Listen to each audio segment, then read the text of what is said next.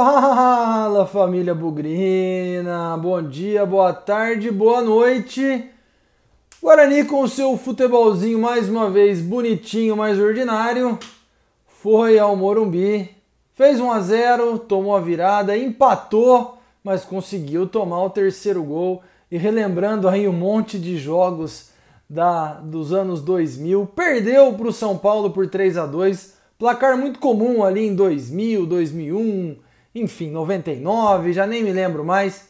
Escrevemos mais uma derrota nesse campeonato paulista, já foram seis jogos, o Guarani só ganhou um, empatou dois e perdeu três.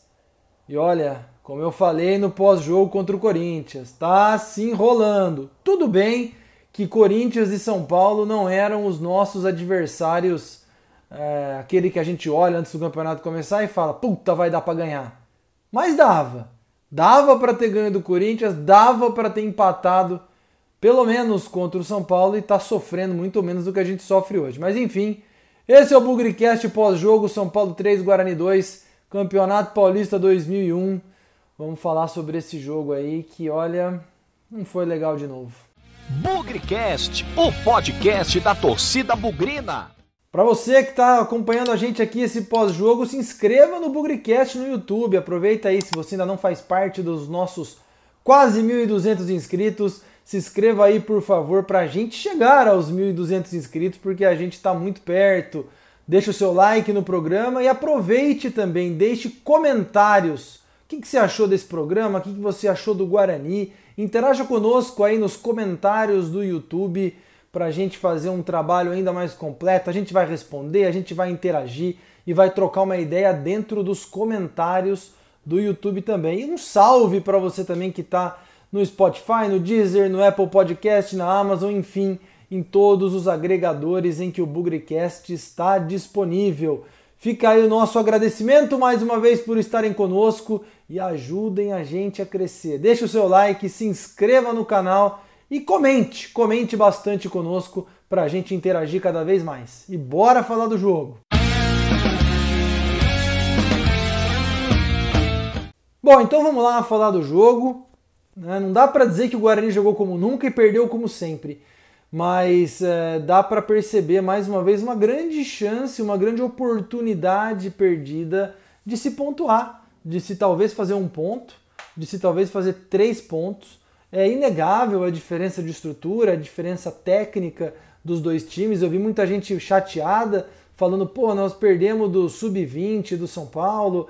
É, o sub-20 do São Paulo é melhor que muitos jogadores que a gente tem condição de contratar como profissionais.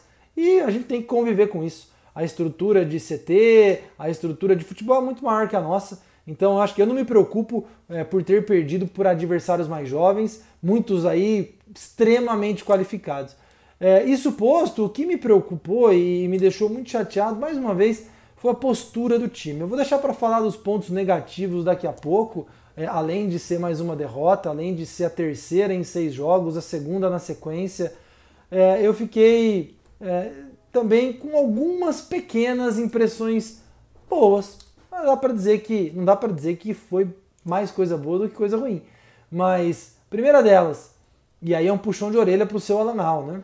Talvez o melhor momento do Guarani no jogo foi ali nos 20 aos 30, 35 minutos do segundo tempo, quando empatou. E não vou dizer que esboçou alguma reação para virar o jogo, mas pelo menos teve a partida mais sob controle. E eu acho que isso se deve muito ao fato dos jogadores estarem nas suas posições de origem. O Guarani começa o jogo com Andrigo na ponta, Bruno Sábio de centroavante.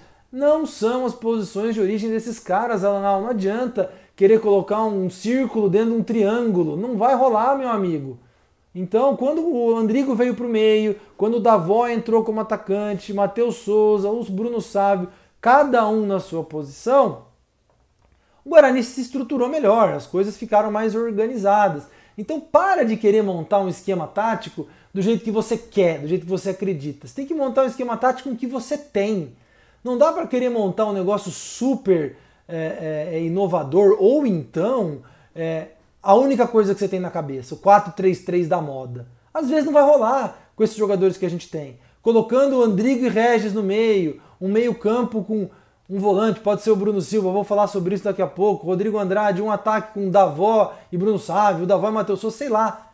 Essas são as posições de origem desses caras. Por mais que você tenha treinado assim, não vai rolar, cara. Não vai rolar. Então, pense bem na hora de montar esse time em colocar os jogadores certos nas suas posições de origem. A outra e última coisa que eu vi positiva, bola aérea, ofensiva, finalmente, né? O primeiro gol saiu assim, é, quase fizemos o segundo ali, um gol contra, poderia ter sido 2 a 0 e levamos perigo também em outras oportunidades em escanteios. Eu não sei se foi demérito do São Paulo ou somente mérito nosso, mas a gente conseguiu encontrar algum perigo, criar alguma dificuldade para o São Paulo quando a gente jogou bola na área, principalmente no escanteio. Mas foi só, viu, gente? Em 90 minutos, você espremer muito, é isso que sai de positivo. Agora, sem precisar espremer muito, a gente acha muita coisa ruim. É, e uma das coisas que eu achei muito ruim, e era uma expectativa que eu tinha para o jogo, jogadas pelas laterais. Ederciola muito mal no primeiro tempo, Júlio César muito mal o tempo todo no jogo, e o Bidu que foi uma verdadeira avenida é, no, ponto de vista defensivo. Né? O gol contra o Corinthians nas costas do Bidu. Os outros três gols aí é, é, no jogo contra o São Paulo também tiveram participação direta ou indireta do Bidu. Então, talvez do meio para frente o Bidu tenha ido um pouquinho melhor. Agora, para voltar, para recompor, não rolou. Um desastre. E olha, tem muito adversário que já deve ter encontrado o caminho do sucesso contra o Guarani, aproveitando as costas desses jogadores. Outra coisa, hein? Uma imprudência, o meio-campo do Guarani. É, alguns momentos, quando o São Paulo atacava sem velocidade, o meio-campo estava posicionado, os atacantes voltavam, faziam duas linhas e as coisas se organizavam. Agora, na velocidade, pode esquecer, gente. São Paulo estava com quatro, cinco jogadores no meio e o Alan insistindo com seus três ali: Regis, é, é, é, Rodrigo Andrade e Índio. Índio sem velocidade nenhuma. Rodrigo Andrade com cartão amarelo desde o primeiro tempo. Foi um passeio. E, e eu acho que desde o primeiro tempo ficou claro que a falta de jogadores no meio de campo deixou o Guarani muito vulnerável. São Paulo passava ali pelo meio com muita facilidade, trocava dois, três passes e o nosso time correndo igual barata tonta. E, e tem um lance, acho que é no segundo gol do São Paulo, é no segundo gol. É, o meio-campo está tão desorganizado que você vê o Índio e o Rodrigo Andrade um do ladinho do outro, quando na verdade o Índio tá, tem que ficar mais aberto para a esquerda e o Rodrigo Andrade um pouquinho mais para a direita. Vem o contra-ataque do São Paulo, o Ayrton percebe, bicho, os caras estão tudo disposicionado o Ayrton sai para dar o bote, não consegue, fazem ali o corta-luz. Nessa o zagueirão tá lá no meio-campo, aí o time inteiro tem que voltar. O São Paulo consegue construir a jogada e fazer o 2 a 1. Então, é um meio extremamente vulnerável. E isso prejudica o Bidu também, prejudica o Eder Ciola também. Então, de novo, vamos parar de tentar colocar o triângulo, o círculo dentro do triângulo, Alanal. Monta um time dentro das características dos jogadores. Para de achar que o seu esquema tático vai servir no Paraná, vai servir na Portuguesa, no Foz do Iguaçu e no Guarani. Não são os mesmos jogadores. E não adianta insistir. Tem jogador que não vai rolar com as características que tem para se encaixar nesse esquema. Então, preserve um pouco o seu trabalho, preserve um pouco a instituição desses vexames táticos que você tem implementado no Guarani. É, é muita vulnerabilidade para a defesa. Outra coisa que não foi legal por falar em defesa, além do Romércio, né, que falhou pra caramba, posicionamento, e eu que elogiei ele contra o Corinthians. É, Gabriel Mesquita, hein? Não falhou no segundo e terceiro gol, mas no primeiro gol, meu camarada, eu achei num primeiro momento que não tinha sido falha. Mas foi uma cabeçada relativamente de longe, ali perto da marca do pênalti, inclusive sem muita força, que ele poderia ter segurado, ter espalmado para o lado. É, há também falha de posicionamento da defesa mas Gabriel Mesquita falhou mais uma vez. Então, quando a gente faz um apanhado geral do time, né? É, pouca coisa boa, é, muita coisa comprometedora. Insisto que o São Paulo é um time superior, mesmo com seus reservas, da mesma maneira que o Corinthians também é. Só que são oportunidades perdidas, né? São chances que a gente tem de pontuar. Hoje o empate era completamente é, possível. É, são chances que a gente tem e perde que depois lá na frente a gente lamenta. Você vê, o Botafogo estava ganhando aí do Ituano fora de casa e isso pode ser um complicador na briga contra o rebaixamento. Então esses pontinhos que vão ficando pelo caminho complicam ainda mais as coisas. Tô decepcionado também com a energia do time. O Guarani consegue um empate ali meio que no milagre, 2 a 2 Puta, de repente é hora de cada um se jogar na bola, dar uma energia, tentar ganhar o jogo, tentar segurar o jogo, sei lá. Parece tudo igual, parece que tá ganhando, parece que tá perdendo. O nível de intensidade do time é, é muito mesmo. Falta aquela galera com sangue nos olhos, com um pouco mais de energia, um pouco mais de cobrança, um pouco mais de tesão. Eu acho que o Davó, o Matheus Souza tem um pouquinho mais, o próprio Regis que acabou saindo, mas o resto é tudo jogador muito cabisbaixo, um perfil mais é, é, é, defensivo, mais, mais introspectivo. E aí é foda, pô, você tem um time inteiro jogando com essa característica, contamina. Não adianta o técnico espernear na beira do gramado, que não vai funcionar. Tem que trabalhar a energia antes, tem que trabalhar o tesão antes. É, isso mais, é mais uma coisa que eu não me enxergo. Talvez a gente entre numa espiral agora para baixo que vá depender de energia, de entrega. Não é só a torcida bater bumbo e fazer gritaria para os jogadores é, se motivarem, não. Tem o papel da comissão técnica, da diretoria. Se esses jogadores embicarem para baixo com a campanha do Guarani, eu não sei se eles têm psicológico para reverter esse tipo de situação. Então, é, é tem muita coisa para melhorar, tem muita coisa errada, mas, volto a dizer, Corinthians e São Paulo são adversários superiores ao nosso. Ferroviária, próximo jogo, na minha opinião, também é um adversário superior. Palmeiras, logo na seguida, é muito superior que todos os outros. Então, eu não vejo muita coisa para os próximos dois jogos, não. O nosso campeonato, para mim, vai começar depois desses dois jogos. E o problema é que vão faltar só mais quatro depois desses dois. E o Guarani precisa dar um jeito de somar 5, 6 pontos aí, pelo menos. Então, uma exibição sem energia, que o Guarani conseguiu fazer dois gols, o que é um milagre, né? Tinha feito dois em cinco jogos, fez dois em um só, mas também conseguiu tomar três. Então é extremamente decepcionante é extremamente frustrante as chances e oportunidades que o Guarani perdeu contra o Corinthians e mais especificamente contra o São Paulo. Não era impossível falar que o Guarani poderia ter dois pontos a mais, pelo menos, do que tem hoje. E não, não conseguiu por total é, é responsabilidade sua. E isso vai nos colocando numa situação cada vez mais complicada.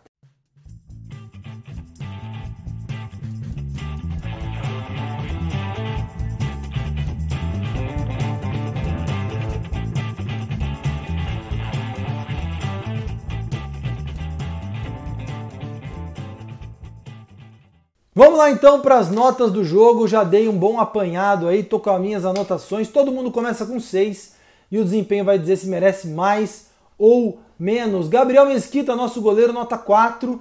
Falhou no primeiro gol, não teve culpa no segundo nem no terceiro, mas também teve algumas pequenas falhas ali no primeiro tempo, cruzamento, um pouco de insegurança.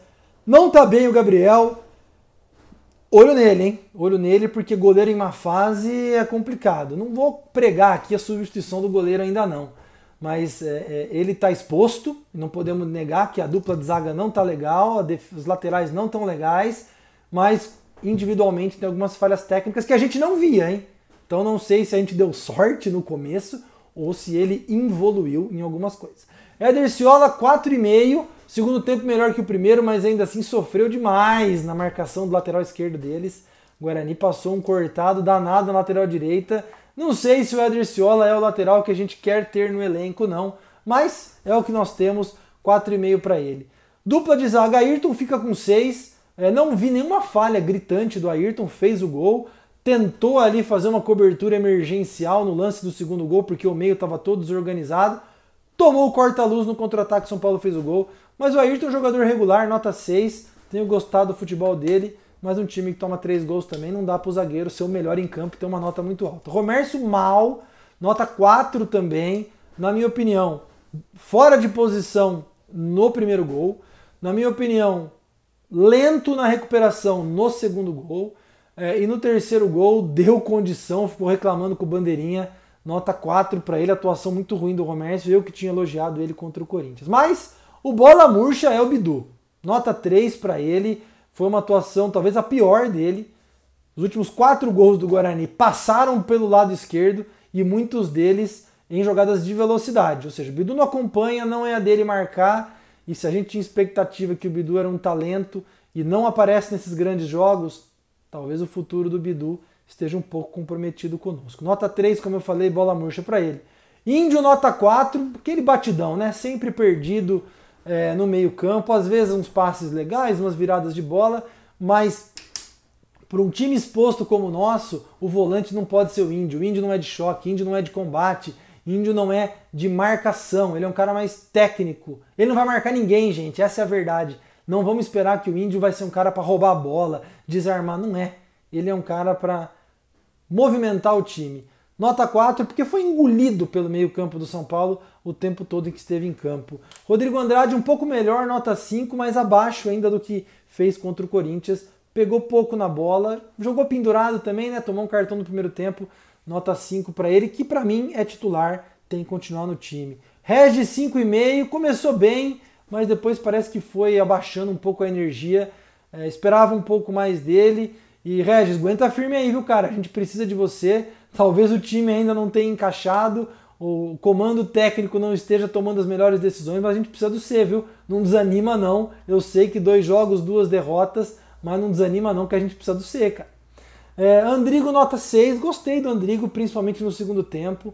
É, de novo, nada excepcional, mas jogou como meia. Quando o Andrigo jogar como meia, ele vai jogar melhor do que quando joga como atacante. Não é a dele. Então, como meia, foi legal. Algumas triangulações, tabelas. É, não finalizou muito, mas jogou onde conhece, nota 6 para ele. Bruno Sávio, 5,5. Primeiro tempo, um desastre é, também jogando ali entre os zagueiros, entre três zagueiros, né? Do, do, do, São Paulo fica mais difícil um cara mais franzino como ele. Mas como eu disse, ali no segundo tempo, com o Davó, com o Matheus Souza, deu a chance dele girar um pouco mais, fazer umas fumaças ali, fez o gol, o oportunismo. É, segundo tempo melhor que o primeiro, nota 5,5, mas eu não sei se ele é meu titular, não. E para terminar, Júlio César, mais uma participação horrorosa, nota 4. Não sabe se vai no fundo, não sabe se volta. É, não sei não, hein? Tá piscando a luz amarela para esse cara no time titular, embora tenha treinado. O bola cheia estava na reserva e entrou. Na minha opinião, foi o Davó. Deu uma dinâmica um pouco diferente. Assistência para o gol do Bruno Sávio, velocidade, um pouco de drible, finalização. O primeiro chute a gol do Guarani no segundo tempo foi com ele ali com 15, 16 minutos, levou algum perigo.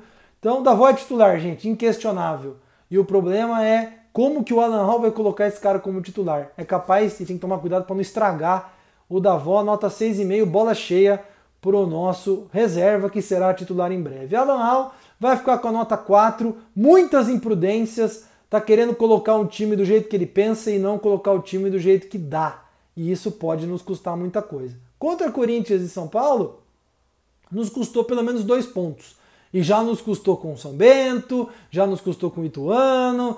Então, ó, vamos prestar atenção porque esse negócio de Andrigo na ponta, hoje ficou claro que o Andrigo no meio tem que. O Andrigo, se for jogar, tem que ser no meio, não tem que ser escondido na ponta direita. E o meio-campo precisa ser mais encorpado. É, não sei se o lugar é, é o lugar para o Índio jogar, ou se é o Bruno Silva, ou se é, enfim, algum outro jogador para dar um pouco mais de volume no meio-campo, porque situação no meio tá complicado, viu, Alanal? Olha, não vou dizer que a sua batata tá assando, mas ela já foi pro forno, viu?